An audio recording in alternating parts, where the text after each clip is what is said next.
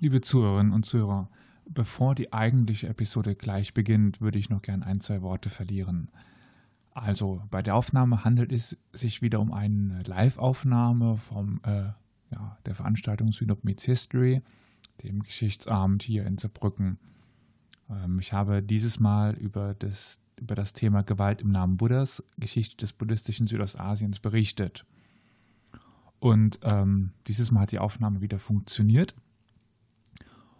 Und die könnt ihr dann, wenn ihr wollt, im Anschluss gleich hören. Es sei nochmal zu erwähnen, dass es Zwischenfragen gibt, die Örtlichkeiten aber jetzt äh, nach draußen verlegt worden sind und dementsprechend das Mikrofon nicht immer hingereicht hat. Es wird sich dann ähm, im Laufe der Aufnahme zeigen, dass es bestimmt auch, bestimmt auch einmal kleine Zwischenfragen gibt, die nicht optimal vom Mikrofon aufgefangen werden konnten. Und ich versuche sie meistens gut zusammenzufassen, aber mir ist es bestimmt nicht immer gelungen. Dementsprechend äh, bitte ich das zu verzeihen. Ja. In den Show Notes befindet sich auch noch die Musik für den Abend, also eine kleine Spotify-Playlist, äh, wer sich mal äh, mit der Geschichte von Südostasien in Verbindung mit Musik ein bisschen reinhören möchte. Vielleicht findet ja der eine oder das andere ein ganz schönes, ihm passendes Musikstück. Ja, dann möchte ich mich jetzt hier nochmal an der Stelle ganz kurz beim Synop bedanken für die Möglichkeit, dass wir dort vortragen dürfen, aber auch von dem Mönch, den wir bei dieser Folge dabei hatten, bei ihm möchte ich mich auch nochmal ganz herzlich bedanken. Also wenn ihr dann einen, naja, äh, Thai reden hört, dann, ja, ihr ist kein Deutscher, bedenkt das und ich hoffe, euch wird die Folge gefallen und ja, dann äh, viel Spaß.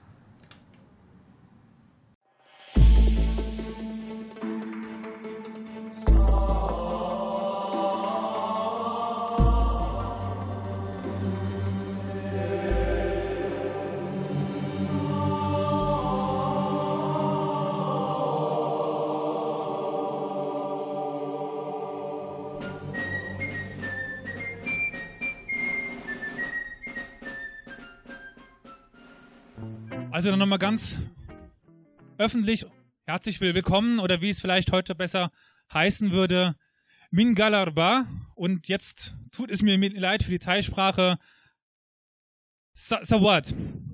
Sawati. Oder so. Ja, also es war mein Versuch, Thai nachzuahmen. Also auch äh, wenn ich heute Abend Namen ausspreche von Regionen, von Menschen, tut es mir leid, wenn ich die falsche ausspreche.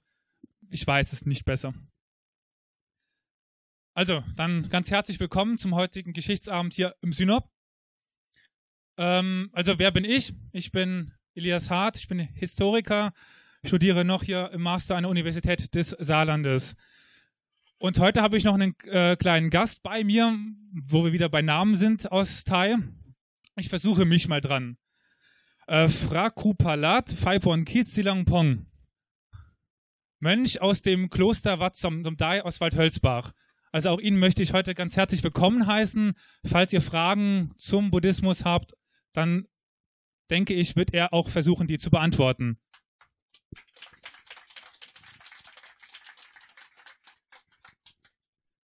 Also mein Thema heute Abend, um es mal ganz kurz zu umreißen, ist die Geschichte des buddhistischen Südostasiens. Damit drücke ich mich ein bisschen um Indonesien und um Malaysia und die Philippinen. Und dann der aktuelle Bezug ist die momentane Krise in Myanmar, die ja wahrscheinlich, so wie ich es annehme, nicht vielen ein Begriff ist, erst recht nicht, was dort passiert. Und die Frage des Abends ist, ist der Buddhismus tatsächlich die friedfertige oder die friedliche Religion, für die sie gehalten wird? Naja, vielleicht können wir am Schluss dann etwas mehr sagen, weil wenn ihr das Papier, was ich euch ausgeteilt habe, alle umdreht Dort werdet ihr einen auf der linken Seite einen Times-Artikel finden oder eine Times-Ausgabe mit, steht drauf, The Face of Buddhist Terror. Auf der anderen Seite drauf steht, The Right of the Buddhist Defenders. Also das Gesicht des buddhistischen Terrors oder einfach nur das Recht, sich selbst zu verteidigen. Womit das was zusammenhängt, das erzähle ich dann später. Aber es ist halt die Frage, ist das tatsächlich buddhistischer Terror oder nicht? Bevor es losgeht, noch ein paar Kleinigkeiten. Also die Musik, die ihr noch hören werdet und ge gehört habt, das ist Musik aus hauptsächlich Thailand, aber auch aus Myanmar und ein bisschen Vietnam. Und bei etwaigen Fragen immer raus da damit. Einfach Handheben, schreien, pfeifen, rufen, auf sich aufmerksam machen. Ich beantworte die gerne. Und wenn es nachher zu Ende geht, gibt es hier an dem Ausgang oder Eingang, je nachdem, wie man das sieht, einen kleinen Zettel. Dort könnt ihr Anmerkungen draufschreiben, Wünsche. Wenn ihr Ideen habt für andere, für weitere Abenden, ich bin immer offen. Ich beantworte dann die Fragen gerne bei den Abenden. Und insbesondere für unsere Raucher und auch die der, mit der kleinen Blase wird es dann jede häufig Pausen geben. Also nicht verzagen, die nächste Pause kommt. Und wenn ihr dann am Schluss eine kleine Spende geben wollt für, für mich, beziehungsweise ich bin ja eigentlich hier im Auftrag des Podcastes Historia Universalis, könnt ihr dort auch eine kleine Spende für Equipment hinterlassen. Und bevor es dann jetzt es losgeht, nochmal ein riesen Dankeschön an das Synop und an das Team vom Synop, dass sie mir diese Möglichkeit geben. Also dann nochmal herzlichen Dank an Synop.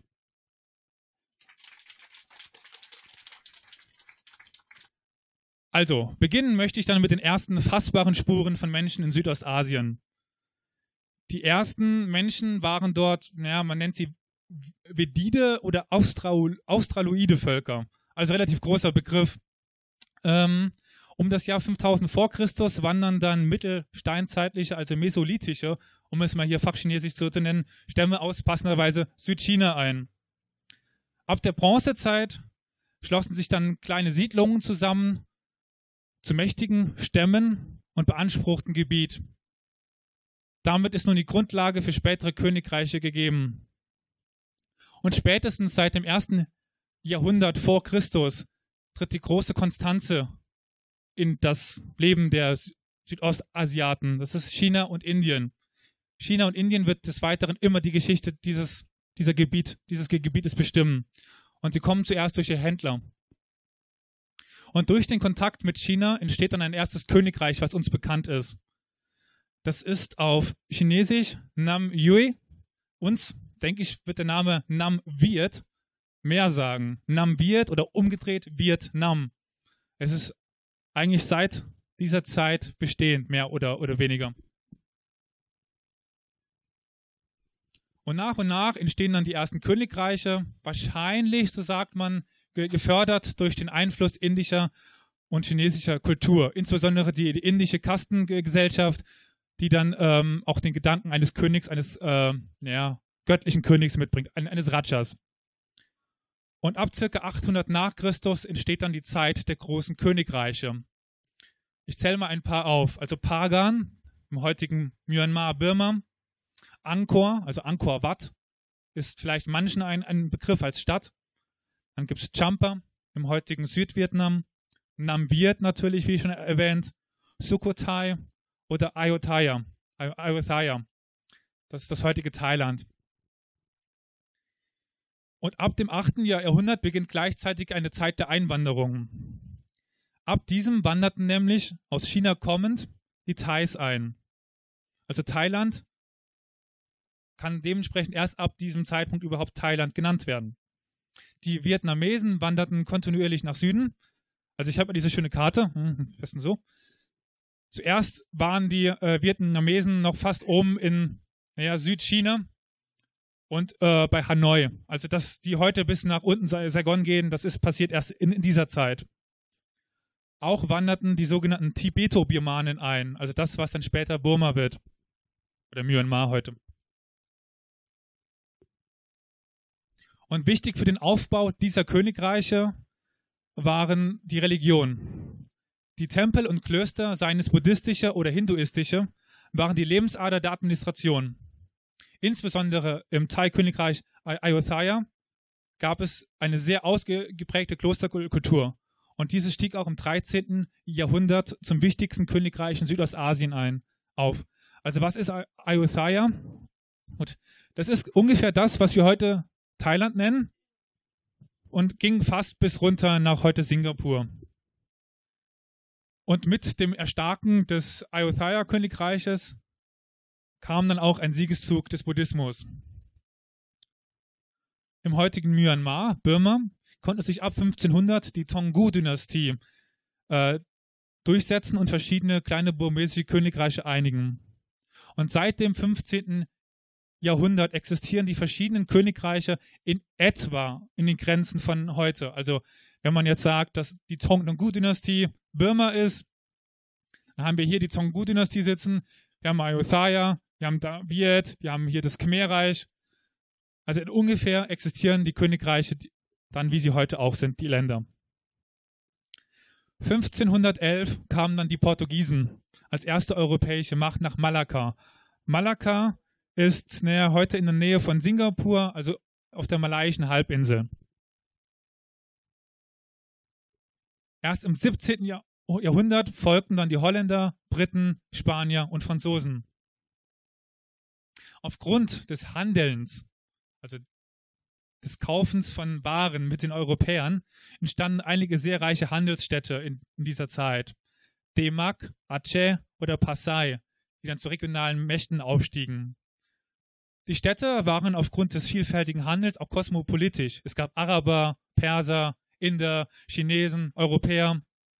Dementsprechend waren auch alle großen Religionen in Südostasien vertreten. Den größten Anteil hatte der Buddhismus und der Islam. Und je nachdem förderten die, die Könige die eine oder die andere Religion, ohne eine zu verbieten. Für die Europäer war zu Beginn vor allem Dingen der Handel wichtig. Und die Handelsgüter, also Pfeffer, Gewürze, Tropenholze, Harze, Kautschuk. Bis circa 1800 hatte dann die niederländische Ostindien-Kompanie und andere große Kolonialmächte nur Handelskolonien ge gegründet. Das heißt, kleine Städte übernommen an der Küste und sich zwischen schon bestehenden Gegebenheiten etabliert, aber noch keine große territoriale Herrschaft aufgebaut. Denn ihm ging es nun zuallererst um den Handel. Erst mit dem beginnenden Imperialismus kommt es dann zu der großen Ausbreitung. In den 1850er Jahren eroberte Frankreich erste Gebiete in Vietnam, diese im Laufe des 19. Jahrhunderts noch ausbauen sollten. Die Könige von Laos und Kambodscha unterwarfen sich in den 1890ern freiwillig. Die Briten waren schon 1826 in Arakan. Und dieser Name ist jetzt wichtig zu, zu merken. Arakan ist die Grenzregion zum heutigen Pakistan, Myanmar, an, an der Küste, Chittagong. Von dort aus stießen sie dann über äh, Assam und Manipur nach Burma vor. Und bis 1886 eroberten die Briten dann ganz Burma. Und seit 1867 stießen sie auch von Singapur kommend auf der malaiischen Halbinsel vor. Bis zum Ende des 19. Jahrhunderts war nur noch das Königreich Ayutthaya bzw. dann Siam als Pufferstaat zwischen den beiden Kolonialmächten Frankreich und England über. Das war aber auch nur deswegen, weil sich nicht, weil sich die beiden Mächte nicht darauf einigen konnten, wer jetzt das Land bekommen darf. Dann haben sie es einfach als Pufferstaat gelassen. Widerstand gegen die Kolonialherren gab es zu Beginn nur wenig. Je deutlicher sich aber der Imperialismus ausprägte, desto heftiger wurde die nationale Antwort der Völker. Und es kam zu einem Anwuchs des Widerstandes. Dann bringe ich jetzt ein kleines Beispiel ein in Birma, also Burma, also Birma ist die englische Variante, Birma, Birma Englisch, Burma Deutsch, mittlerweile heißt es Myanmar. Ja, also in Birma führten lokale Dorfvorsteher, sogenannte, ich versuche mich wieder, Mythongis, die Aufstände gegen die, die Briten. Und an ihrer Seite kämpften buddhistische Mönche. Sie marschierten in gelben Kutten an allererster Stelle bei den Demonstrationen. Und die Briten setzen daraufhin die Mahadanwun ab. Die Mahadanwun sind Beamte, die sich um die Disziplin in den Kloster kümmern. Das wird später nochmal wichtig. Und der Widerstand in den französischen Gebieten war nicht religiös begründet, also vor allen Dingen Vietnam, sondern berief sich auf die Jahrhunderte alte Tradition des Königreiches Vietnam, beziehungsweise Nam Viet, das älteste in Südostasien. Dort wurde der Widerstand durch Nguyen Ai Quoc organisiert. Uns besser bekannt als Ho Chi Minh. Ein wichtiges Ereignis, das den Widerstand in Südostasien beeinflusste, war der Sieg Japans gegen Russland 1905. Denn dieser zeigte, dass auch ein asiatisches Land einer europäischen Macht Widerstand leisten konnte und sie sogar besiegen konnte. Während des Zweiten Weltkrieges wurden die Europäer dann durch das japanische Kaiserreich aus dem Land geworfen. Sie konnten ihre Herrschaft nie wieder voll errichten. Die Japaner hatten, nachdem sich auch gegen sie Widerstand etabliert hatte, die Staaten Südostasiens nach und nach in die Unabhängigkeit entlassen, mit einer lockeren Schirmherrschaft ihrerseits. Interessanterweise wurde die Viet Minh, also die Organisation von Ho Chi Minh, durch die USA in dieser Zeit unterstützt, da diese ihre Position in Südostasien ausbauen wollte zu Ungunsten Frankreich. Was dann daraus geworden ist, wissen wir, denke ich, alle mit dem Vietnamkrieg. Es ist denen schön um die Ohren geflogen. Nach dem Zweiten Weltkrieg bestätigte England nach Verhandlungen die Unabhängigkeit ihrer südostasiatischen Gebiete. Frankreich versuchte noch etwas länger an seinen Besitzungen festzuhalten, wurde aber spätestens 15, äh, 15, 1954 während der Indochina-Kriege aus dem Land geworfen durch die Vietnamesen. Jetzt möchte ich noch ganz kurz zu den, naja, ich sag mal, modernen Staaten etwas sagen. Also im heutigen Thailand, das sich auf das Königreich Ayutthaya bzw. Siam zurückführt, gab es sowohl 1932, 46 und 51 einen Militärputsch. Thailand blieb jedoch durchgehend eine konstitutionelle Monarchie. Den letzten Putsch gab es 2014 durch den General, es tut mir wieder leid, Prayat Chanocha, der bis heute an, an der Macht ist. Ich, es tut mir wirklich leid, aber Prayut Chanucha. Danke. Also er meint, es war richtig. Ähm, Im Vietnam wollten sich die äh, Viet Minh von Ho Chi Minh eigentlich an den Alliierten orientieren. Frankreich wollte jedoch den Verlust ihrer Kolonie nicht hinnehmen. Und Vietnam wurde daraufhin 1954 nach einem Freiheitskrieg zweigeteilt. Der nun folgende Vietnamkrieg ist zwar ein interessantes Thema, aber jetzt doch etwas ausufernd. Die kommunistische Partei versuchte ein sozialistisches Land aufzubauen, führte das Land aber kurz vor den, Ru kurz vor den Ruinen. Jedoch öffnete die kommunistische Partei 1986 den Vietnam, dem, dem Westen, und ging weitreichende Reformen an. Laos wurde auch wie Kambodscha und Vietnam 1954 offiziell unabhängig und blieb während des Vietnamkriegs auch offiziell neutral. Durch Laos führte jedoch äh, große Teile des sogenannten Ho Chi Minh-Pfades, weshalb das Land flächendeckend durch die USA bombardiert wurde. Und es ist deshalb eines der schwersten bombardierten Länder der Welt. Durch den Vietnamkrieg übernahmen die Kommunisten die Macht in Laos. In Kambodscha stürzte 1970 der General Lon Nol mit amerikanischer Hilfe den König, da die USA davon ausgingen, dass der König nicht genug gegen die Vietcong getan hat, also die vietnamesischen Widerstandskräfte im Süden. 1975 eroberten dann die sogenannten Roten Khmer Kommunisten Kambodscha. Und die Roten Khmer gingen so grausam unter der, äh, gingen so grausam gegen die Bevölkerung vor, dass 1978 Vietnam, also die Kommunisten in Vietnam, eingreifen mussten, um die Roten Khmer in einen Guerillakrieg zwangen. Buddhistische Kambodschaner, insbesondere Mönche, leisteten Widerstand gegen die Roten Khmer, indem sie sich selbst verbrannten. Ich denke, viele von uns kennen das Bild des Mönches, der sich auf offener Straße selbst anzündet und sich nicht, be nicht bewegt, währenddem er in Flammen aufgeht. Denn ein, ein Buddhist darf sich eigentlich körperlich nicht wehren und erst 1991 schlossen die Kriegsparteien Frieden. So, das war jetzt der erste Teil zu der Geschichte von Südostasien, wie sie, wie es das wurde, was es heute ist. Nach einer kurzen Pause möchte ich dann erzählen, ähm, was wichtig ist für, für Myanmar, das Land, was ich bis jetzt ausgelassen habe, weil das dann wichtig wird, wenn ich später was zu den Rohingyas sage. Also dann, jetzt kann man nochmal nachkaufen, bestellen und in ein paar Minuten fange ich dann mit Wichtiges zu Myanmar an. Also, dann gehen wir jetzt nach Myanmar, beziehungsweise das, was früher Burma hieß. Also ganz kurz, es wurde umbenannt, da es eine Union ist aus vielen Völkern und die Burmesen oder die Birmanen eine davon sind. Und dann hat man sich irgendwann dazu entschieden, das Ganze nicht mehr Burma zu nennen, nach der Hauptethnie, sondern nach vielen. Nach Myanmar dann eben. Gut. Also nochmal ganz kurz, in der Zeit der Kolonisation war durch die Briten der Vorsteher der buddhistischen Klöster abgeschafft worden. Das ist etwas sehr Grundlegendes bzw. Wichtiges, weil das in den anderen südostasischen Ländern nicht passiert ist. Trotzdem oder gerade deswegen blieb die Verbundenheit der, der Mönche mit der Bevölkerung und die Verbindung zwischen Buddhismus und, und Burma sehr stark. Die erste politische Partei in Burma wurde 1906 gegründet. Sie hieß Young Men Buddhist Association, YMBA. Also jetzt denke ich, ist vielen, be ja, da vorne sehe ich schon, also angelehnt an die Young Men Christian Association, also YMCA. Der Buddhismus radikalisierte sich zu Anfang des 20. Jahrhunderts zunehmend. Zum Beispiel über die sogenannte Schuhfrage. Und zwar vertrieben mit Stöcken bewaffneten, bewaffnete Mönchen britische Touristen, die mit Schuhen in die heiligen Städte, die heiligen Städte betreten wollten. Also typisch Briten halt. Und immer wieder traten die Mönche neben Studenten als Führer nationaler Widerstände auf, obwohl eigentlich durch die buddhistische Lehre politische Teilnahme verboten ist. Der buddhistische Mönch Saya San, der lebte von 1876 äh, bis 1931, agierte gegen die Kolonialherrschaft.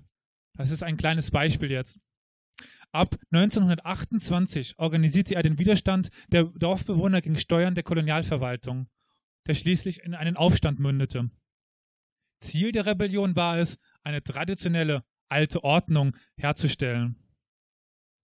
Die eigentlichen Ursachen waren jedoch, waren jedoch wirtschaftlicher Natur.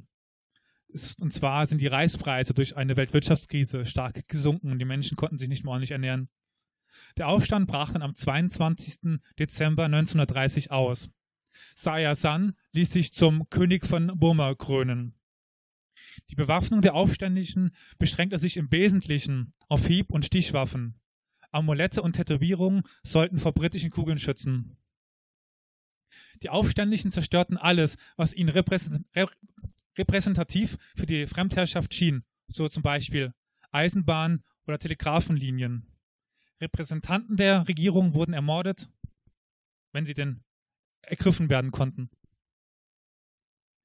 Nachdem im August 1931 Sayasan und weitere wichtige Anführer gefangen genommen werden konnten, brach der Aufstand zusammen. Jetzt gehen wir ein bisschen weiter, nämlich in den Zweiten Weltkrieg. Und währenddessen wechselte der, der Politiker Aung San, dessen Enkelin und zweitaus bekannter ist als Friedensnobelpreisträgerin Aung San Suu Kyi. Und zwar dieser Politiker Aung San wechselte die Seite. Nämlich eigentlich hatte er zu Beginn die, die Japaner ins Land geführt und dann befreite er mit kommunistischer und englischer Hilfe Burma von den Japanern. Nach zähen Verhandlungen mit England wurde Burma am 4. Januar 1948 in die Unabhängigkeit entlassen. Der nun entlassene Staat Burma war ein Vielvölkerstaat, der laut burmesischen Zahlen 135 Ethnien umfasst. Als grob eingeteilt kann man sagen, es gibt die Tibeto-Bemanen, die ungefähr, also davon machen wieder die Birmanen 67, äh, 67 Prozent aus, die Karen 6 Prozent. Dann gibt es noch Kashin, Arakanesen, Chin und weitere Bergvölker. Dann gibt es die Mon Khmer, das sind zum Beispiel die Mon, Wa oder die Palaung. Dann gibt es noch das Shan-Volk, also das sind Thais, die machen ca. 5% aus. Aber etwa 89% der, der Bevölkerung sind Buddhisten. Und deswegen heißt es auch landläufig in Burma To be a Burman is to be a Buddhist. Also Burmane ist man, wenn man Buddhist ist. Zum Islam bekennen sich etwa 3%, zum Christentum 5%. Nach der Unabhängigkeit Burmas rebellierten verschiedene islamische Gruppen in Arakan, wo wir jetzt wieder Arakan sind, also die Grenzregion zum heutigen Pakistan, äh, Pakistan äh, Bangladesch, also Ostpakistan damals. Ähm, und zwar wollten sie sich als Region von Burma lösen. Der erste Premierminister UNU stellte dieser Bewegung einerseits das Militär entgegen, andererseits den, Buddhist, den Buddhismus als einigende, aber auch, aber auch als ausschließende Kraft.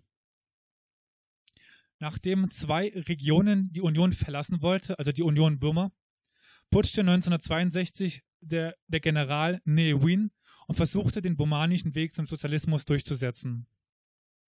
Jedoch lösten, die jedoch lösten Militäraktionen gegen die separatistischen Ge Gebiete immer wieder Massenfluchten aus, so zum Beispiel 1972 in, in Arakan. Wirtschaftlich ging es Burma unter der Militärregierung sehr schlecht. Es war eines der ärmsten Länder der, der Welt. Und 1988 trat Ne Win nach starken Protesten zurück, um das Land in einem Referendum über die Zukunft ihres Landes entscheiden zu lassen. Der Nachfolger Ne Wins war jedoch denkbar schlecht gewählt. Sein Lewin, auch bekannt als der Schlechter von Rangoon, ein enger Vertrauter von Ne, ne Win, hielt, nur, hielt sich nur einen Monat an, an der Macht. Dessen Nachfolger wiederum, der Jurist Dr. Maung Maung, blieb nur, 16, nur 17 Tage an der Macht. In diesem Durcheinander putschte wieder das Militär. 1990 kam es dann zu freien Wahlen, die zum Erstaunen der, der Weltöffentlichkeit tatsächlich frei und fair waren. Die Demokratische Partei unter der eben erwähnten Friedensnobelpreisträgerin Aung San Suu Kyi gewann. Und scheinbar war das Militär auch ziemlich überrascht, dass es so verlaufen ist. Im Nachhinein erklärte es nämlich die Wahlen für ungültig. Jedoch bahnt sich seit dieser Zeit eine zunehmende Öffnung Myanmars an. Die Regierung ist, noch, ist aber immer noch sehr stark vom Militär beeinflusst. Und immer noch hat das Militär große Gewalt, insbesondere im Staat Arakan. Und jetzt, wie ich äh, schon erzählt habe, sage ich noch etwas zu den Religionen in Südostasien, also zu Buddhismus und zum Islam. Den Hinduismus habe ich immer beiseite gelassen, weil er eigentlich keine große Rolle mehr spielt. Der Buddhismus ist indischen Ursprungs. Gautama Buddha hatte keinen Nachfolger oder Oberhaupt bestimmt, wodurch sich jeder Orden und jedes Kloster frei entwickeln konnte. Dies öffnete, eröffnete dann auch die Möglichkeit lokaler Ausprägungen so entstanden, ganz grob gesagt, verschiedene Auslegungen im, im Buddhismus. Und wenn man jetzt nur ganz grob sieht, also Theravada und Mahayana. Und nach Südostasien kam der, kam der Buddhismus wahrscheinlich durch eine Mönchmission des indischen Königs Ashoka, Maurya. Das war circa 268 bis 231 vor Christus. Der wichtigste Verbreitungsweg des Buddhismus war der Seeweg, eben über die schon erwähnten Händler, die sehr früh in der Region waren, die indischen Händler. Archäologische Hinterlassenschaften bestätigen den Buddhismus jedoch erst im 4. oder 5. Jahrhundert nach Christus. Burma, also das Reich Pagan, nahm relativ schnell den Buddhismus an, und zwar den Theravada-Buddhismus. Die Hauptstadt Pagan wurde zu einem religiösen Zentrum mit mehr als 2500 religiösen Monumenten. In Angkor wurde von den äh, Herrschern größtenteils der Hinduismus ge geprägt. Der Buddhismus war jedoch unter dem Volk sehr beliebt.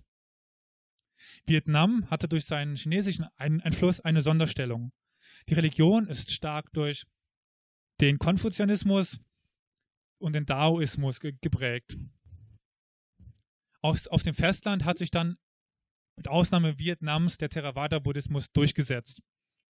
Und ähm, wenn ich Sie vielleicht ganz kurz bitten könnte, Sie hatten mir eine ganz kurze Erklärung gegeben, was der Unterschied ist zwischen Theravada und Mahayana. Und zwar die, das Gleiche mit dem Fahrrad. Wenn Sie das nochmal ganz kurz zum, zum Besten bieten könnten, wenn Sie so frei wären. Wenn Sie nach vorne kommen könnten, kurz. Ich muss Sie erstmal gerade überfallen. Ich fand das Gleichnis nämlich sehr schön, aber bevor ich es fälsche, würde ich ganz gerne Ihr, Gleichnis nochmal hier zum, zum Besten bieten. Guten Abend, mein Name ist Yamaguchi, bin äh, Lektor für Japanisch.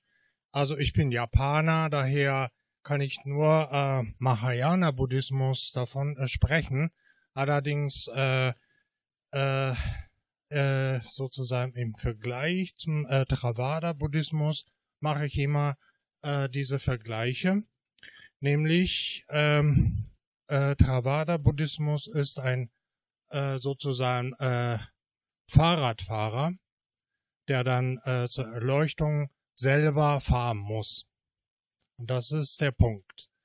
Der äh, ähm, Mahayana-Buddhismus ist dann quasi äh, ein Omnibus-Buddhismus. Äh, der Busfahrer ist da. Äh, man muss nur in den Bus einsteigen. Dann kann man äh, Nirvana oder Erleuchtung äh, dazu erlangen. Äh, so ist dann vorne sitzt, sitzt dann als Busfahrer Buddha oder Retter auf, auf Erden. Und so kann man gut vergleichen zwischen Theravada und äh, Mahayana Buddhismus. Vielen, vielen, vielen Dank. Also wenn ich dann das, das Ganze richtig sehe, ist äh, unser Mönch dann ein Mönch des Theravada-Buddhismus. Und ähm, wenn ich das die Frage an Sie richte, würden Sie dem zustimmen mit diesem Ver Vergleich? Haben Sie den ver verstanden mit dem Fahrrad und dem Omnibus? Also quasi im Theravada-Buddhismus ist jeder für, für sich selbst verantwortlich zur Erleuchtung und im äh, Mahayana gibt es einen Führer. Würden Sie, oder wie würden Sie den Theravada-Buddhismus beschreiben? Ihren, Ihren Buddhismus. Was ist Ihr, Ihr Buddhismus? Wenn Sie kurz ein, zwei Worte dazu sagen könnten. Guten Abend. Ladies and gentlemen. uh, Buddhist normalerweise uh, eine Religion in der Welt. Ne? Buddha ist selber Erleuchtung. Uh, und im Moment hat zwei verschiedene, ungefähr wie Christ, ne? wie Katholik und Evangelik. Ne? Und Buddhist hat auch zwei, Theravada und Mahayana. Ja. Mahayana vielleicht ungefähr wie Evangelik. Ne? Und dann Theravada bisschen streng, streng. Nicht heiratet, zum Beispiel ich bin noch ledig. noch noch nicht geheiratet, kann nicht geheiratet. Und kann nicht Frauen anfassen. Thai, Thai Mün, ne? kann nicht nur Männer, okay, Männer, okay. Elias, Eli, Elias, handsome man. Really, really handsome man. Aber von Erleuchtung, ne? für Erleuchtung, oder? Ja. Für Erleuchtung. Äh, normalerweise hat zwei verschieden. Ne? Herr Peter, ne? Herr Peter ไว้ชน und Herr Manfred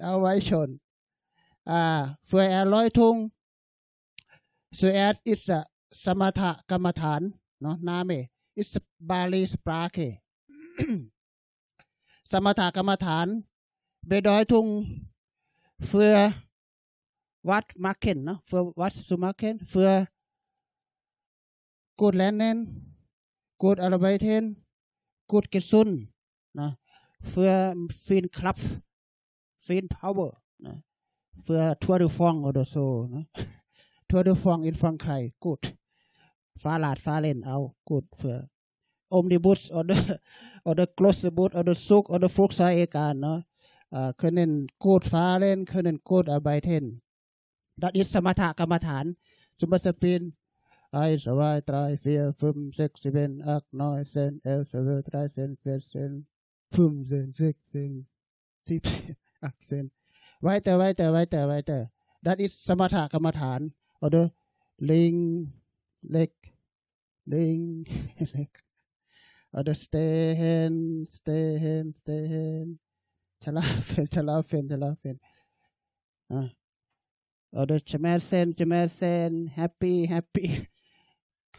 good good ใช่ไหม good ใช่ไหม good or so that is สมถะกรรมฐาน für uh, good leben นะ für uh, für Kraft für Power für Power für for Power für Energie aber Savaite at the สมถะกรรมฐาน Savaite is uh, วิปัสสนากรรมฐาน วิปัสสนา für immer mehr Erleuchtung immer mehr Wissen, immer mehr verstehen, immer mehr klar, Klarheit. Ne? Normalerweise nicht so viel, wenn, oh, wenn Augen so, oh, vergessen, müssen Facebook gucken, müssen antworten. Oder Lie antworten, noch nicht gesagt. Wenn, wenn immer Augen so, immer noch nicht Erinnerung, wenn Augen so, und dann gut Erinnerung. วิปัสสนา für mehr intelligent เนาะ für mehr Erleuchtung Enlightenment wir denken hat sei geht geht schon oder sprechen ein bisschen lang bisschen können weiter sprechen เนาะอ่าโอเค danke schön วิปัสสนาวิปัสสนาฮัตเฟียเฟอร์ชีเดนเนาะวิปัสสนาฮัตเฟียเฟอร์ชีเดนสมครุกเกนสมเด้งเกนสม ชาวเวนซือแอดเคอร์เปอร์คุกเกนเคอร์เปอร์เอาเกนซูเอาเบะคุกเกนนะเอาเกนซูเอาเบะคุกเกนกันสินโอฮาเลมาเนฮาเลโอเอ่อมาเนฮัฟมาเนมาเนฮัฟมาเนคานอกเคนอินเดนโอมาเนเอาเกนมาเนเซเนอะไรนอกอินออดนงวีฟินสตึกนอกฮาเบนวีฟินสตึกชนเวก Vipassana. Vipassana hat vier verschieden, no? Vipassana hat vier verschieden. Zum Gucken, zum Denken, zum Schauen. Zuerst äh, Körper gucken. Körper. Augen so, aber gucken, ne? Augen so, aber gucken. Ganzen. Oh, Haare, meine Haare, oh. Äh, meine Haft, meine, meine Haft, meine Knochen innen, oh. meine Augen, meine Zähne, alle noch in Ordnung. Wie viel Stück noch habe? Wie viel Stück schon weg? Äh, hier noch gucken. Im Bau, was ich haben, Darm, oder le, Nidia, alle noch Ordnung oder gucken, schauen, ne? Körper wie eine Buch für wie eine Lehrer, Lehrerin, wie eine Buch für Lernen Körper, ne? Können wir also erst Körper gucken, gucken, ganzen von oben nach unten, von unten nach oben gucken. Das erste gucken, Körper gucken. Zweite, äh, Gedanken gucken, ne? Mai, ne? Gedanken, denken, denken. Was denken? Zu Mama, zu Papa, Freud, Freundin, oder Arbeiten, oder Kinder, oder Thailand, oder Deutschland, oder mit Football in Russland, oder was? Denken, denken, denken. Sorgen, was ich denk, was denken, was ich sorgen. Müssen wir selber wissen, selber gucken. Für immer mehr verstehen, selber verstehen, selber klar, Klarheit. Uh, Körper gucken, Sorgen gucken, dann Gedanken gucken. No? Und dann dritte, Gefühle gucken. Gefühle gucken. Zum Beispiel, oh, hai, kal, oder Schmerzen, kann ich Schmerzen lücken lange, wo Schmerzen oder okay oder gut, no? gut oder 50, 50 oder schlecht. Müssen wir gucken. Schauen, gucken, lernen, Anfang an bleiben, wie lang bleiben, wie lang schon weg oder nicht weg oder noch da oder noch bleiben. Gucken, tief atmen, na. höhlen, wissen, Motorrad, man, man, man, okay, schon weg. Wieder vielleicht kommt später, kommt wieder von Urlen, ne? Ja, Gefühlen kommen zu Urlen, zu Augen, zu Augen, zu Nase, Liquid oder nicht gut, no? zu Zunge, schmeckt gut oder nicht schmeckt gut, alle Getränken. Uh, und von Körper, Körper, gut Gefühl oder nicht, nicht gut Gefühl, Körper. Und von Herz, von, von uh, Feeling, Gefühl, ne? Gefühl, von Gefühl, ne? gut oder nicht gut, müssen wir selber aufpassen, selber wissen. Selber gucken, Wiederholung, wiederholen. Erste Körper, Gedanken, dritte Gefühlen und letzte von alles, alles, innen, draußen alles, im Leben alles, immer Achtung, Tsunami kommt oder was ist, man kann man Augen zu, man kann man nicht so, immer gucken, immer machen. Jede Sekunde, jede Minute können wir Vipassana machen. Immer machen, immer selber wissen, immer, immer mehr Erläuterung. Jede Stunde, jede Tag, ne? jede Jahr, immer mehr wissen, mehr verstehen. Bitte lange bleiben, ne? 120 Jahre lang und dann immer mehr, jedes Jahr, jeden Tag, immer mehr können wir wissen immer mehr lernen, was ist uh, in der Welt.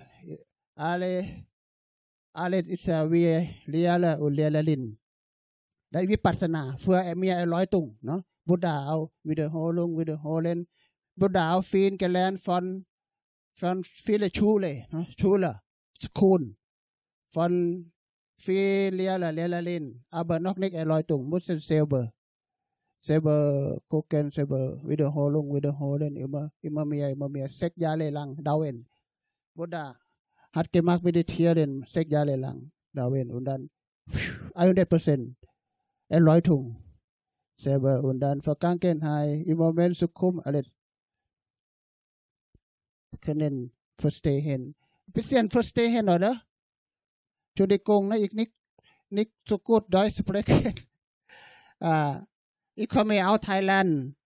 Äh, ich heiße พระครูประหลัดไพบุญกิจอัคควิปุโลอิโมเมนอีกโวเนอินวาลเฮิร์สบักอินซาลันอินรถหาบัมเซแฮแฮแฮแฮแฮอุเบอร์มาสเตอร์มันเฟดวินสกี้อิมเฮลเฟนเฮลเฟนมิดวินเทอร์เอาโฮลเกเกเกเบนวินเทอร์คอมไกล kommt gleich wieder Winter. Und ich, I have, I have really, I, I really happy heute, no? Heute, I happy to, to kommen, to, uh, leden zusammen hier, no? Ne? Und fünf Leute gekommen. Dankeschön für alles, ne? no? Nachher ein bisschen sprechen, no? Dankeschön. Vielen, vielen, vielen Dank.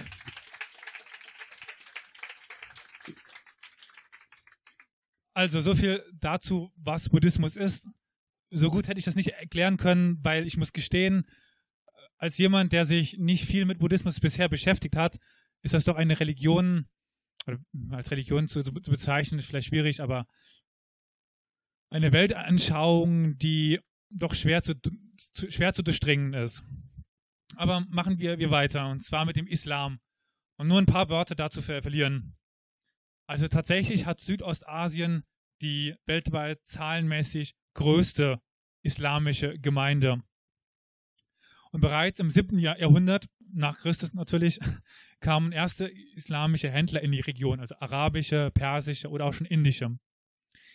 Und insbesondere durch dann sufitische äh, Prediger und, und Lehrer konnte der, äh, der Islam relativ schnell an Boden ge gewinnen. Und auch wie im Rest der islamischen Welt breitete sich dann im, 9., im 19. Jahrhundert die islamischen Reformen der Wahhabiyya und der Salafiyya dann aus. Und also die Wahhabiten ist die Ausrichtung, die gerade in Saudi-Arabien die Religion be bestimmt. Also daraufhin sollten sich dann viele islamische Organisationen gründen, die unter anderem versuchten, ein gemeinschaftliches Gefühl aller Muslime in Südostasien zu, zu schaffen. Jedoch sollte man äh, von nicht voreingenommen von ausschließlich reaktionären islamistischen äh, Vereinigungen ausgehen. Es finden sich äh, ein breites Spektrum verschiedenster Organisationen.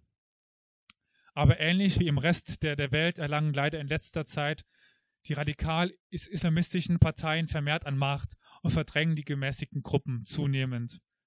Was zum Beispiel momentan ähm, auf den Philippinen so passiert aber auch in, in Malaysia gibt es eine zunehmende Radikalisierung. Gut, bevor wir jetzt zum letzten Ka Kapitel kommen, was passiert in Myanmar, was sind Rohingyas und was hat der Islam damit zu, zu tun und ist der Buddhismus tatsächlich doch nicht so eine friedliche Religion, möchte ich dann euch in die zweite Pause entlassen. Ihr könnt dann nochmal in Ruhe was bestellen und dann in fünf Minuten geht, geht es weiter. Danke. Dann herzlich willkommen zurück zum dritten Teil. Und jetzt gehen wir dann in die aktuelle Geschichte. Oder, naja, ich werde auch wieder etwas zurückgehen bis zum Zweiten Weltkrieg, aber na, eigentlich doch weiter zurück. Egal. Ich nehme alles wieder zurück. ähm, aber es, zumindest die Thematik ist eine aktuelle. Nämlich die Krise in Myanmar. Also ganz grob gesagt, in Myanmar werden islamische Rohingyas durch buddhistische Burmesen und Rakhine seit dem Ende des Zweiten Weltkriegs gezielt verfolgt und vertrieben. Seit 1942 sind fünf Vertreibungen der Rohingyas verzeichnet. So wurde Myanmar nach Syrien, Afghanistan und Sudan das Land mit den viertmeisten Flüchtlingen. Und in Bangladesch steht das aktuell größte Flüchtlingslager der, der Welt in dem rund 600.000 Rohingyas leben. Aber was sind überhaupt Rohingyas und wie kam es da dazu und welche Rolle spielt der Buddhismus? Ver verorten lässt sich der Konflikt im burmesischen Staat Rakhine, beziehungsweise, wie ich ihn die ganze Zeit genannt habe, Arakan. Also Arakan, die Grenzregion zu Bangladesch. In dem gibt es einen hohen Anteil von Muslimen. Aber damit sind wir schon bei dem Namen Rohingyas. Dieser wird heute als Bezeichnung für eine muslimische Ethnie in Arakan benutzt. Jedoch ist genau diese Benennung problematisch, da sie historisch nicht als Bezeichnung für eine Ethnie greifbar ist. Im späten 18., Anfang des 19. Jahrhunderts tauchte der Name erstmals auf, als Bezeichnung für alle Muslime in Arakan, in Abgrenzung zu den Buddhisten. Zu diesem Zeitpunkt gab es also noch keine ethnische Gruppe mit dem Namen Rohingya. Nichtsdestotrotz wurde dann eine Ethnie der, der, der Rohingyas konstruiert. Seit den 1950ern erklärten sich die Muslime im Norden von Arakan zu Rohingyas und damit als Ethnie. Sie wollten damit eine Anerkennung als, als Ethnie, um am Leben in der Union Myanmar bzw. Burma teilzunehmen. Dieser Ethnie wird jedoch bis heute die Staatsbürgerschaft verweigert. Sie sind also offiziell staatenlos. Denn burmesische und buddhistische Offizielle weigern sich, den Begriff für Moslems in Arakan zu, zu benutzen. Sie bezeichnen sie als Bengalis und als illegale Einwanderer. Also Bengalen ist die alte Bezeichnung für, die, für das Gebiet äh, Bangladesch. Aber wie kamen überhaupt Moslems und Buddhisten nach Arakan? Also im 8. und 9. Jahrhundert kam der Islam nach Rakin, also nach Arakan. Zuvor war die Region hinduistisch geprägt. Im 9. Jahrhundert kamen dann, kamen dann die buddhistischen Rakin, nachdem der Staat auch heute offiziell benannt ist. Die Sprache der Region ist stark geprägt von indoarischen bzw. bengalischen Einflüssen. Zusätzlich kommen noch arabische und persische Einflüsse hinzu. Aufgrund der Grenzlage Arakans ist die Region also schon immer stark von Bengalen im heutigen Bangladesch geprägt. Unter der Mrauk-U-Dynastie, also 1492, äh, 1429, wurde der Islam im Königreich Arakan staatstragend. Die Dynastie rekrutierte islamische Beamte und Söldner aus Indien und dem Mittleren Osten, wodurch das islamische Element in Arakan weiter gestärkt wurde. Also sind muslimische Arakanesen schon vor der Eroberung durch die Briten in Arakan fassbar. Nachdem die Briten 1826 Arakan besetzten, äh, führten sie die, Re die Region, die bisher ein eigenes Königreich war, mit Burma zusammen. Vor übte Burma, wenn überhaupt, nur sporadisch äh, Kontrolle über Arakan aus. Und zu dieser Zeit wanderten viele Bengalis in die Region ein, worauf sich die heutige Propaganda stürzt, dass alle Rohingyas nur eingewanderte Bengalis seien.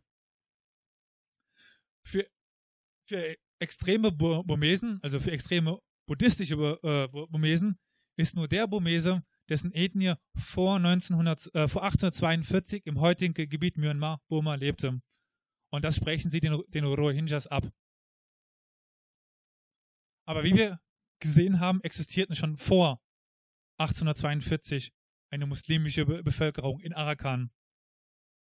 Und zum Beispiel gibt es eine Volkszählung 1925-26 durch Charles Patton, in Arakan und er verzeichnet 60.000 Buddhisten, 30.000 Moslems, 10.000 andere. Die, Buddhist, die buddhistische, die britische Kolonialregierung stellte lieber indische Verwaltungsbeamte ein, als auf buddhistische Burmesen zu, zu setzen.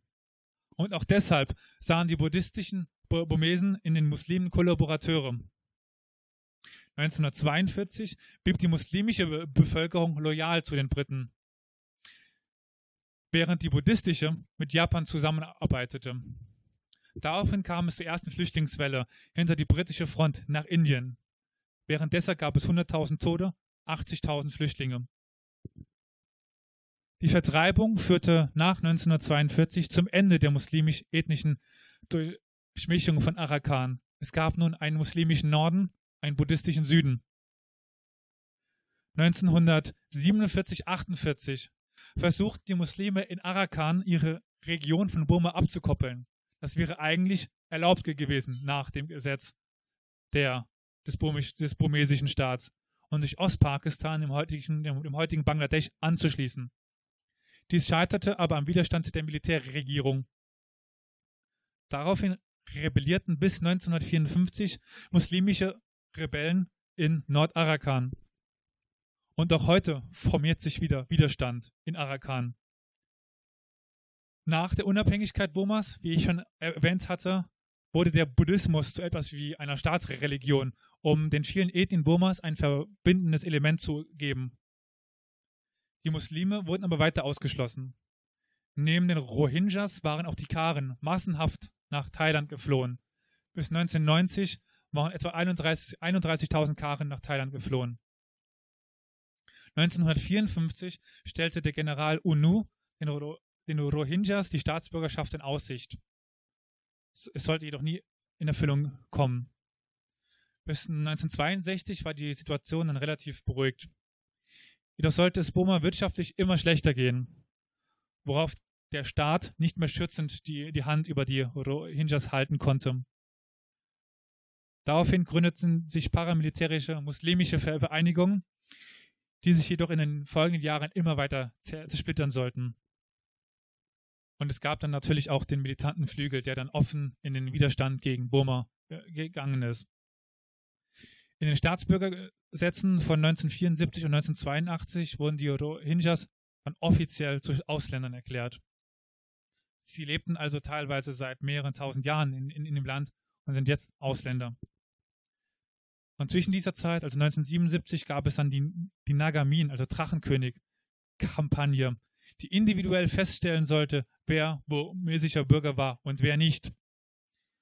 Und in Arakan war das die, die Blankokarte, um den Rohingyas nun keine Bürger mehr anzugreifen. Sowohl buddhistische Arakanesen als auch die Armee gingen daraufhin zum Angriff über.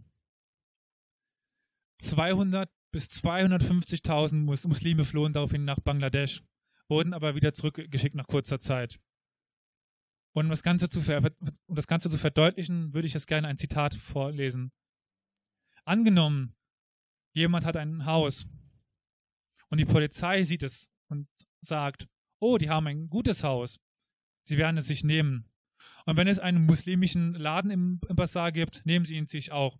Angenommen, es ist Erntezeit und du sammelst den, den Reis von, von, den Feldern und bereitest ihn für den Verkauf vor. Und der Staat kommt und nimmt ihn dir weg. Einfach so. Sie sagen dir, dir keinen Grund dafür und erklären es dir nicht. Sie nehmen es dir einfach weg. Die schlimmsten Unterdrücker sind die Soldaten und die Polizei. Die Soldaten sagen, okay, trag meine Sachen auf den Berg. Drei, vier, fünf Meilen. Den Berg, den Berg hinauf. Sie lassen es irgend, irgendwen tragen. Und wenn sie wieder nicht und werden es nicht bezahlen und nichts dafür geben. Oder es passiert, dass die Soldaten ins Dorf zum Ältesten kommen und ihm sagen, dass er ihnen 500 Männer geben soll. Sie würden bald zurückkommen. Sie werden für den Staatsdienst gebraucht. Aber gab man den Soldaten die 500 Mann und sie benutzen sie zum, zum Tragen von militärischer Ausrüstung. Und nur 100 kamen zurück. Rund 400 starben. Sie haben sie getötet. Diese Menschen hatten Frauen und Familie und die sind nun in, Not. Sie gehen nun betteln da sie nun keine Familienmitglieder mehr, mehr haben. Da sie nun kein Familienmitglied mehr, mehr haben, das Geld verdient. Bei solchen Bedingungen laufen die Menschen weg. Sie gehen über die Grenze. Als sie über den äh, Naf-Schwamm, das ist der Fluss zwischen Bangladesch und, äh, und Arakan, als, durch den, als wir durch den Naf schwammen, feuerten sie auf uns und viele ertranken im Fluss. Zwar kehrten viele Rohingyas nach Burma zurück, aber an der grundsätzlichen Situation hat sich für sie nichts geändert. Dann wieder ein Zitat. Ich lebte in dem Haus meines Ehemanns in Burma. Und als er und als es baufällig wurde, renovierte ich es.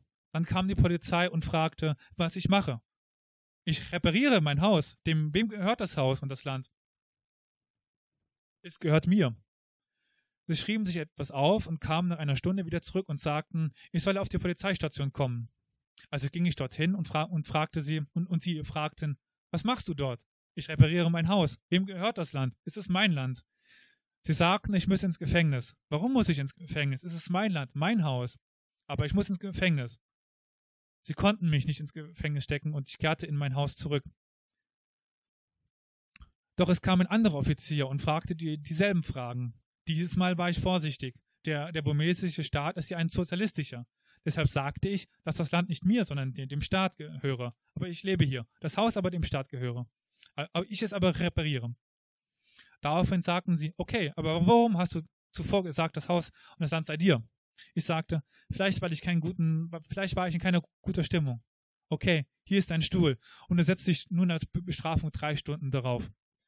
Eine Rohingya-Witwe im Jahr, ich glaube, das müsste in den 80ern gewesen sein, Anfang der, der 80er. Nachdem der Protest nach einer Wahl im Mai 1990, diese aus Versehen freie Wahl, vom Militärregime blutig niedergeschlagen wurde, eskalierte die Situation. Wahrscheinlich als Ventil auch die Situation der Rohingyas. Wieder mussten aufgrund von Zwangsarbeit, Gewalttätigkeiten, Verfolgung, Ausbeutung bis kurz vor den Hungertod 250 bis 450.000 Rohingyas das Land verlassen. Erste Rückführungen wurden zwischen 1992 und 1993 veranlasst. Jedoch kehrten nur 16.000 Rohingyas in ihr Land zurück. Seit dem Beginn der 2000er öffnet sich Myanmar zusehends. Seit 2012 ist die NLP unter der Friedens- und Nobelpreisträgerin Aung, Sung, Aung San Suu Kyi an, an der Macht.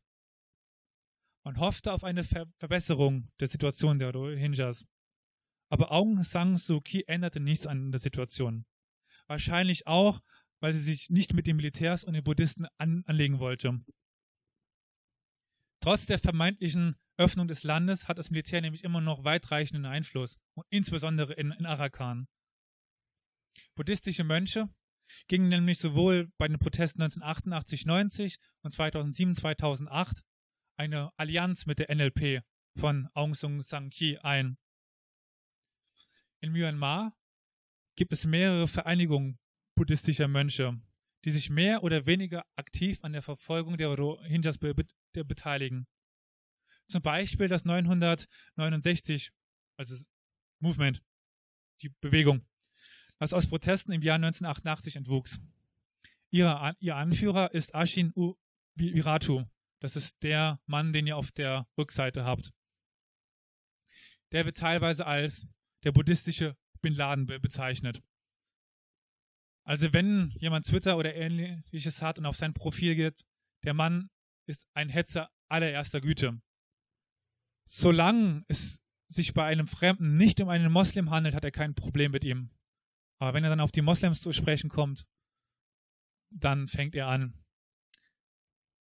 Also sie sehen Gewalt gegen, also dieses Movement, diese Bewegung und Ashimbi Ovirato, sehen Gewalt gegen uh, Muslime als gerechtfertigt an, da es um den Schutz des Buddhismus ginge. Und sie rufen sogar explizit zu, zur Gewalt gegen, äh, gegen die Rohingyas auf. Es gibt aber auch die Mabata, die auch den Buddhismus in Gefahr sehen. Zusammen mit der 969-Bewegung kaufen sie buddhistische und muslimische Geschäfte, um die Muslime in den Bankrott zu treiben. Das kennen wir irgendwoher, würde ich so, so behaupten. Das Ganze wird von staatlicher Seite unterstützt. Alternative Stimmen, die zur Mäßigung aufrufen, gibt, gibt es auch, auch wenn nur wenige.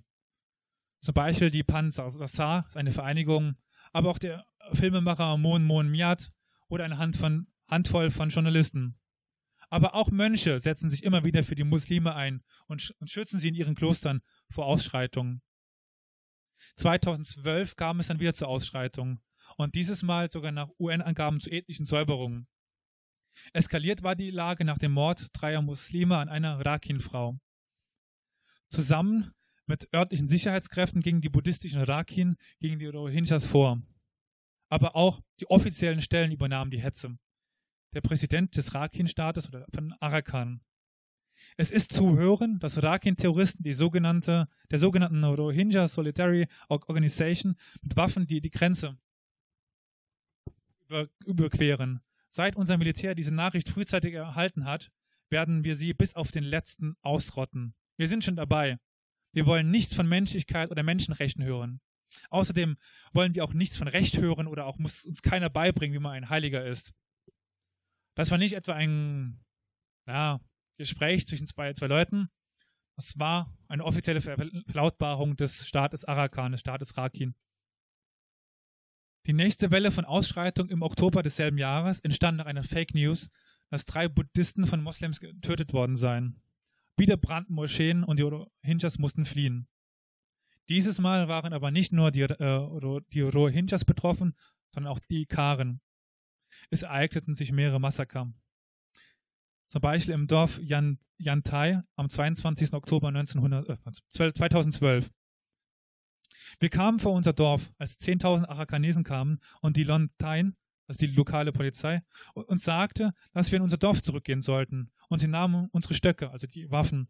Zuerst sagte die Lontain zu uns, dass wir nichts tun sollten, sie würden uns beschützen. Also glaubten wir ihnen.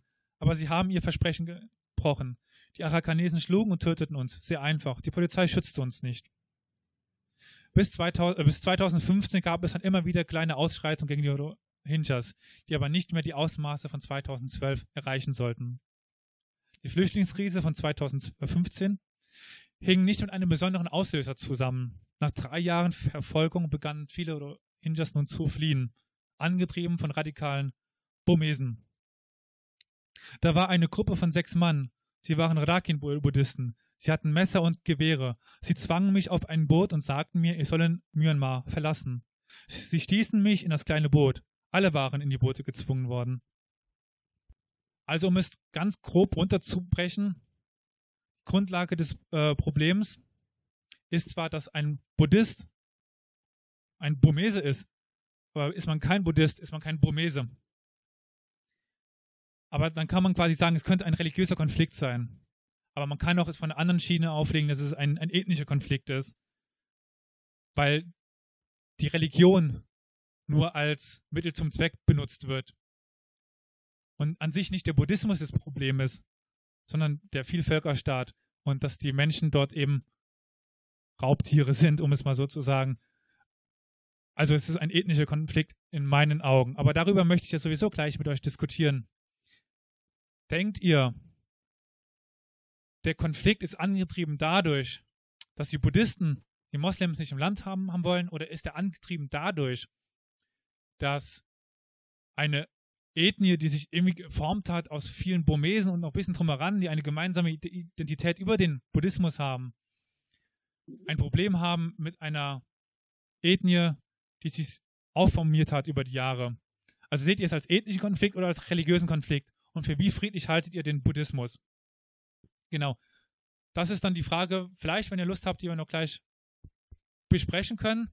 Und äh, aber so viel sei es erstmal von, von meiner Seite und dann kommen wir jetzt zu einer hoffentlichen Diskussion.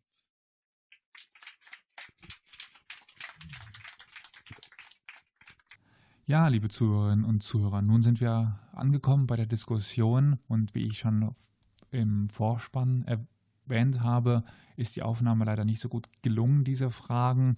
Dementsprechend habe ich jetzt ein paar weggeschnitten, die nicht ganz so gut zu verstehen waren und dann doch etwas rausgerissen worden wären, irgendwie aus dem Zusammenhang meiner Antworten.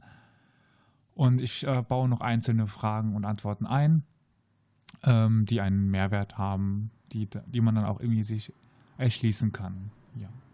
Ich hoffe, das passt so und äh, wir fallen weiter an der Situation, dass man auch die äh, Fragen besser aufnehmen kann ähm, und wegen deren Möglichkeiten der internationalen Gemeinschaft. Sie gibt es. Und das Wichtigste habe ich vielleicht noch gar nicht gesagt, nämlich welche Rolle spielt in der, der Dalai Lama? Und ähm, der Dalai Lama ist Oberhaupt von Tibet. Und es ist das religiöse Oberhaupt von Tibet. Und wenn man es ganz grob sagt, nicht mehr und nicht weniger.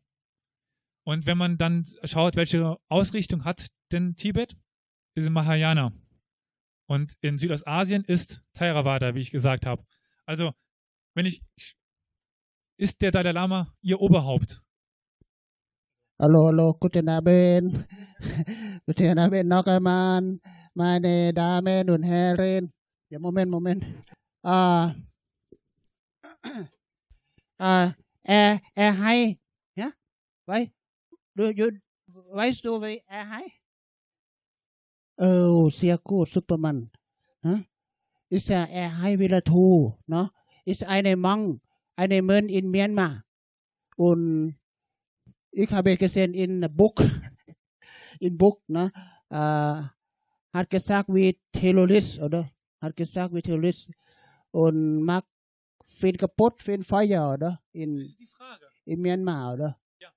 Ja. Ist, uh, weiß, ich habe gelesen, gehört nur von äh, Nachrichten, ne? von, von Zeitung oder so, ne? Aber von mit kompliziert, ne? Religion kompliziert, ne?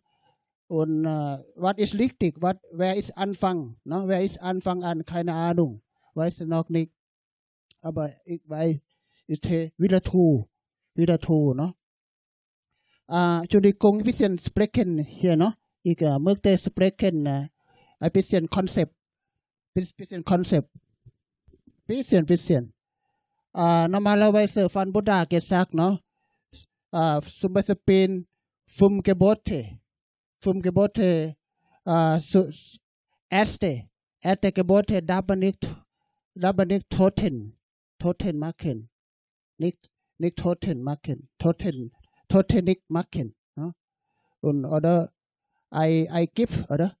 Wie sagt man? I give, ich habe geguckt von Google Übersetzung. I, I give oder Mod, Mod, Mod nicht.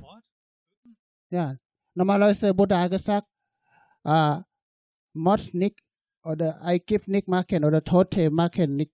Das ist Sünde. Das ist Sünde nicht machen. Ja, vom, vom Gebote, ne? Darf man nicht Tote machen normalerweise. Uh,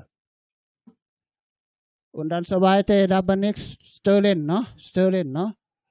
Dritte, müssen akzeptieren uh, Mann und Frau in Family, ne? Mann und Frau akzeptieren. Müssen gut, gut Mann, gut Frau, ne? Müssen. uh, vierte darf man nicht lügen, ne? uh, fünfte uh, darf man nicht besaufen, besaufen, und bisschen trinken wie, wie Medizin, kein Problem, aber, aber wenn so viel besaufen und dann alles kaputt, Leben kaputt, alle kaputt, ne? Family kaputt, uh, und dann uh, im Myanmar, ne? für in Myanmar, für Rohingya, no? Ist uh, sehr traurig für uns, no? Aber was ist passiert, müssen weiter gucken, weiter lernen, weiter wissen, weiter uh, zum Beispiel wir müssen weiter lernen, no? Weiter uh, weiter lesen oder so. Nicht vielleicht nur lesen, ใช้เป็น von Zeitung. นี่เอาคอนเซปต์พิเศษในชุดิกงนะบุตบุตดิส Buddhist normalerweise ist uh, zuerst uh, spenden, Materialien spenden, Wissen, Wissen spenden für Leben gut, ne? Materialien spenden für Körper, Wissen spenden für Kopf, Für mehr Wissen, mehr Verstehen und so weiter. Gebote, Gebote hat fünf, fünf für alle Leute und acht, acht für acht uh, Gebote für Nonnen, Nonnen. Do you know? Weißt du, ne? Nonnen Weißkleidung und zehn Gebote für Novize, 227 für Mönche, 311 für Frau Edmund Gesundheit Manfred und dann oben สมถกรรมฐานเนาะเฟื่อ energy เฟื่อเคอร์เปอร์อุนวิปัสนากรรมฐานเฟื่อเมียแอลอยตุงอุนดันโอเบนนักโอเบนไอสวายไตรบริงเลเบนอิมเมอร์ไวตะกูดไวตะกูดนิกอุนเทนนะลิกตุงโอเบนนิวานะไฟรายไฮไอ้หุ่นเดเปอร์เซ็นต์ลิกตุงฟันบุติสอุนดับมันลิกทอเทนมากลิกทอเทนมากเห็น Ist, Dankeschön, uh, Elias. Oh, Dalai Lama, ach so. Andalelan Hermanfred. Uh, Thailand eine, eine Regierung, eine Regierung, wie Deutschland eine Regierung, Buddhist, äh, äh, meine Präsident oder meine wie ne, in, in Thailand, nicht von ขีนานิกฟอนทิเบตนะทิเบตอิติเบตลาวอิทลาวศรีลังกาอิศรีลังกาเนาะขีนาขีนาฟชีเดนฟชีเดนอาบาบุงกเฟียอย่าวิไลสิกสิบสิบสิบอักสิบเปอร์เซ็นต์อีกไกลเขเนาะบุติสไกลเขบุติสอ่าจ้ะเกนเอาลิกตรงไกลเขนิบานะเอ่อนิบานะอย่าอย่า Mahayana. Mahayana, genau, ja. Mahayana. Theravada. ja, genau. Thailand, Thailand, Sri Lanka, zum Beispiel Theravada. Theravada, ja. Alles okay, ne? Dankeschön. Vielen Dank. Also, das ist schon mal das Grundsätzlichste. Also, in Südostasien ist halt Theravada und da hat der Dalai Lama an sich keine Befehlsgewalt oder irgendwas ähnliches, wie es der, der Papst hätte. Der Dalai Lama war auch in, in Myanmar, er hat aufgefordert zu, zu Mäßigung. Was gebracht hat's nichts. Und diesen Papst, den er erwähnt hat, den gibt es eben in Myanmar nicht mehr. Aber du hast noch eine Frage. Ja, und zwar, ähm, der, es gab mal diesen äh, Konflikt, wo dem Dalai Lama vorgeworfen wurde, dass er Waffenexporten äh, nach Tibet zugestimmt hätte. Sowas. Deswegen wurde, also deswegen habe ich das Thema auch äh, vorgeschlagen, damit man äh, da mal ein bisschen Licht ins Dunkel bringt, ob der Dalai Lama jetzt da irgendeine Mitschuld an dem Ganzen hat. Gut, von dem Konflikt, wo du gerade sprichst, ist ein ganz anderer. Der hatte jetzt nichts mit, mit Myanmar zu, zu tun, sondern es hat damit zu tun, dass Tibet nun mal chinesisch besetzt ist. Also Tibet ist ja eigentlich eine eigene Herrschaft, ein eigenes Land und die Chinesen haben sich das unter den Nagel gerissen. Ja, also, also wie man sich im buddhistischen Glauben verteidigen kann. Ja, offiziell eigentlich gar nicht. Also offiziell, wie er meinte, ist einer der fünf Gebote eben kein Töten und äh, für die körperliche Unversehrtheit des Gegenübers und des eigenen Geistes sorgen. Und deswegen ist, kommt es ja auch zu diesen Szenen, dass eben sich buddhistische Mönche selbst anzünden, weil sie eben keine andere Möglichkeit haben, irgendwas, also sie, sie dürfen, Mönche dürfen auch offiziell keinen Protest machen, keinen, keinen politischen, sie dürfen keine Demonstrationen begleiten, offiziell, ähm, sie dürfen nicht zu den Waffen greifen, sie dürfen eigentlich auch keine Partei ergreifen. Naja, also was machen sie? Das ist relativ äh, eingegrenzt in den Möglichkeiten. Nun ist der Dalai Lama aber halt auch Staatsoberhaupt eines Staates. Also er ist nicht nur die religiöse Oberhaupt, sondern auch quasi die, die politische Macht im Staat. Und dementsprechend schon viel schwieriger zu trennen. Also sagt er das jetzt in seiner Funktion als religiöses Oberhaupt oder als Staatsoberhaupt? Als Staatsoberhaupt ist er ja eigentlich auch für die Verteidigung seines Landes zuständig.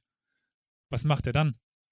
Also da habe ich jetzt nicht ganz so viel gelesen, aber im, ich könnte mir gut vorstellen, dass quasi in dieser Funktion es im Buddhismus theoretisch schon gerechtfertigt ist, sein eigenes Land zu verteidigen. Und er liefert ja keine Waffen in ein fremdes Land, sondern in sein eigenes. Er ist ja offiziell Staatsoberhaupt des Landes, dass er Waffen liefert. Also eigentlich liefert er ja nur Waffen für seine eigene, für sein eigenes Land. Naja, also inwiefern Waffenlieferungen auch immer gerechtfertigt sind und man das bräuchte, aber es geht es rein um das Theoretische. Und der Dalai Lama ist ja auch zum Beispiel eingesetzt worden aus kriegerischen Handlungen. Also der Dalai Lama wurde eingesetzt durch die Mongolen, die sich Nepal unterwürfig machen wollten und haben es eingesetzt dann als Oberhaupt, der dann ihnen hörig war. Also sehr viel staatlich, ja? Ja, dazu noch, es gab ja auch bewaffnete Widerstände gegen die Eroberung durch China. Also auch schon damals, ob das jetzt mit Pfeil und Bogen oder mit einem Maschinengewehr ist, sag mal, vom Kontext der kriegerischen Handlung ja erstmal unabhängig. Äh, meine Frage ist, gab es denn zwischen den zwei Richtungen der Buddhisten öfters mal Zwist und auch bewaffneten Zwist?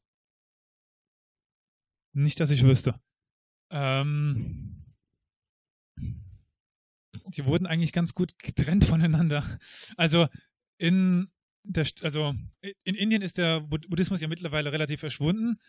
Es gibt ihn ja jetzt noch quasi hier unten in Südostasien, es gibt ihn hier oben, teilweise noch in, in Japan und ein bisschen in, in, China. In China ist aber sehr synkretistisch. Also synkretistisch heißt, es gibt eine sehr schöne äh, Statistik, die ich dann nochmal auf dich verweisen darf. In Japan sind 50% Buddhisten und 80% Shintoisten. Das passt, passt eigentlich so nicht überein, aber die haben halt beide Religionen. Weil an sich ist der Buddhismus eigentlich eine Religion, die sich verbinden lässt mit anderen Glaubensrichtungen. Das Problem ist vielleicht nur, dass eben er hier aufeinander trifft mit einer anderen Religion, die sehr, wie sagt man, die sehr stark ist, die sehr auf sich selbst beruft. Also mit den Religionen, wo der Buddhismus einen Synkretismus erzeugen kann, das ist der Taoismus, der Kon Konfuzianismus, also diese chinesischen, naja, nicht direkt Religionen, sondern so Glaubens Einstellungen, Weltanschauungen. Aber ich wüsste nicht, dass die beiden mal aneinander geraten sind. Aber Äh, 1429 meinst du in, in Marauk U, ja. Äh, ja. Also zuerst erstmal, also es war damals das Königreich Arakan. Das ist nicht gr viel größer gewesen als der heutige Staat Rakhine bzw. Arakan. Es handelt sich also nur um eine kleine Küstenregion hier an, an westlichen Küste von Burma, Myanmar, wo auch heute noch die großen mus muslimischen Minderheiten leben in, in Burma und die erst nach Norden und Süden getrennt worden sind durch den Zweiten Weltkrieg. Also vorher waren 30 Prozent in Gesamt-Arakan, egal wo, im Norden oder Süden, waren muslimisch. Und diese Dynastie im Rauk-U war in einer Zeit, wo 30, 40, man kann nur schätzen, wie viele Muslime damals im Land gelebt haben, 30, 40 Prozent. Und es war eigentlich war relativ üblich in dieser Zeit, dass die Religionen des Staates auch mal gewechselt haben. Mal zu hinduistisch, mal zu Thai, äh, mal zu Buddhismus, mal zu in Arakan dann muslimisch. Also ähm, kam wahrscheinlich einer an die Macht, der von seiner Herkunft her muslimisch geprägt war, hat dann die Religion als Staatsreligion eingeführt. War aber damals nichts Besonderes, dass es einen, einen Wechsel gab. Also an sich ist da jetzt nichts so staatstragendes oder Wichtiges dran. Beantwortet das ungefähr? So, aber du wolltest noch an, an ihn eine Frage stellen, ob er sich bedroht fühlt vom Islam. Fühlst du dich bedroht vom Islam? Hast du Angst vor dem Islam? Angst, bedroht, Drohung? Peter, Peter, Peter was gefragt, bitte, Entschuldigung. Ja, Ang, Ang, immer Ang. Ang, ja, immer Ang, ja. Ang, Ang, immer Ang. Immer in, in Thailand Sudan, immer bum, bum, bum, bum. Und kaputt und tot und verletzt, verletzt, ne? Ja. Immer. Ang, ja. Feuer, Ang, mit Feuer, mit Bombay, mit, ne? Mit, ja, Ang. Ja, Ang. ist äh, gefährlich. Ang, ja, Ang. Ist äh, normalerweise uh, nichts zu machen, nicht zu machen, müssen Abstand, Abstand, Abstand. Ja, nicht, äh, uh, nicht uh, vergibt, nicht Mut, Mut nicht, nicht Toten machen, ne? Elias. Nicht gut, nicht gut, müssen äh, zusammen bleiben, Harmonie, ne? Happy zusammen. Ist äh, sowieso nicht über 120 alle tot, alle schon tot, nicht mehr weiter, ne? Ungefähr 80, 90 oder schon schon wieder, nicht 300, 500 Jahre lang bleiben kann nichts. Warum müssen machen? Sowieso selber tot, selber Ende, alle leben, ne? Und dann muss nicht nicht machen besser. Danke. Ja, so. Gibt es denn äh, ir irgendeine wirkungsvolle Maßnahme gegen? oder gibt es seitens der Buddhisten irgendeine Stellungnahme oder eine Äußerung? Äh, also gibt es irgend, irgendeine Gegenbewegung gegen das, das, das Morden? Ja. Also es ist natürlich immer so, man hört den, der am, lautesten, am lautesten schreit. Also Ashin, Ashin Virato ist einfach extrem raumgreifend. Und deswegen gibt es natürlich die Wahrnehmung, dass alle buddhistischen Mönche in Myanmar ihm, hinter ihm stehen. Aber das ist das Schöne am Buddhismus. Dadurch, dass es eben wenig Zentralgewalt gibt, hat, haben viele einzelne Mönche eine sehr freie Entscheidungsgewalt. Sprich, es gibt genug Mönche, die im, im Hintergrund dann Rohingyas aufnehmen und sie schützen. Die bekommt man nur nicht so mit. Also wenn einer dann vorne steht und sagt, tot den Moslems, das kriegt man mit. Sagt dann aber einer, komm schnell in mein Haus, ich, ich, ich schütze dich. Bekommt man das nicht mit. Deswegen meine ich auch, als mein Fazit, ist das kein religiöser Konflikt. Der Buddhismus wird nur ausgenutzt dafür, dass man eine Ethnie ver verfolgen kann.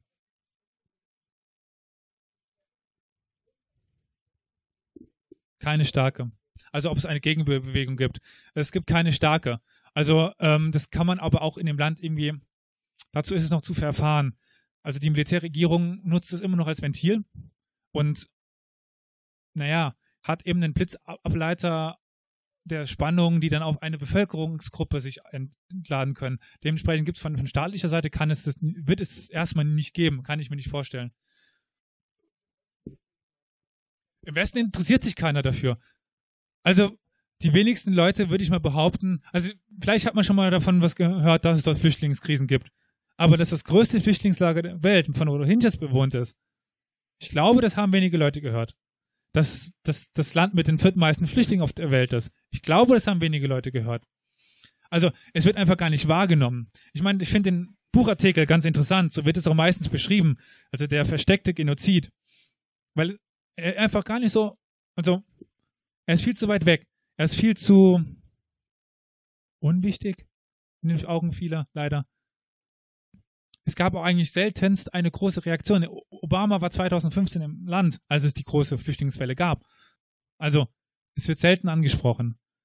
Und wenn mal was angesprochen wird, eher in einem kleineren Rahmen und äh, findet dann kaum Widerhall, weil sich eben keiner für interessiert. Also, zynisch kann man sagen, Burma hat kein Öl. Ja, es interessiert halt irgendwie keinen, was dort passiert. Aber wenn, wenn es Öl gäbe und dann wäre es vielleicht auch kein nicht wichtig, weil dann ist ein unsicheres Land immer besser für die, für die Ölpreise. Naja. Aber aufgrund der doch fortgeschrittenen Uhrzeit äh, würde ich mal sagen, wenn es jetzt keine weiteren Fragen gibt, können wir noch, wir können zwar gerne noch gleich in einem kleinen Rahmen diskutieren, aber äh, ich denke, viele Menschen werden langsam doch müde und möchte ich dann gerne entlassen. Also nochmal vielen Dank für das Zuhören und wenn ihr noch Wünsche habt, Fragen, Anmerkungen, entweder zu, zu mir kommen, hinten aufschreiben und über eine kleine Spende würde ich mich natürlich freuen. Also vielen Dank und auf das nächste Mal.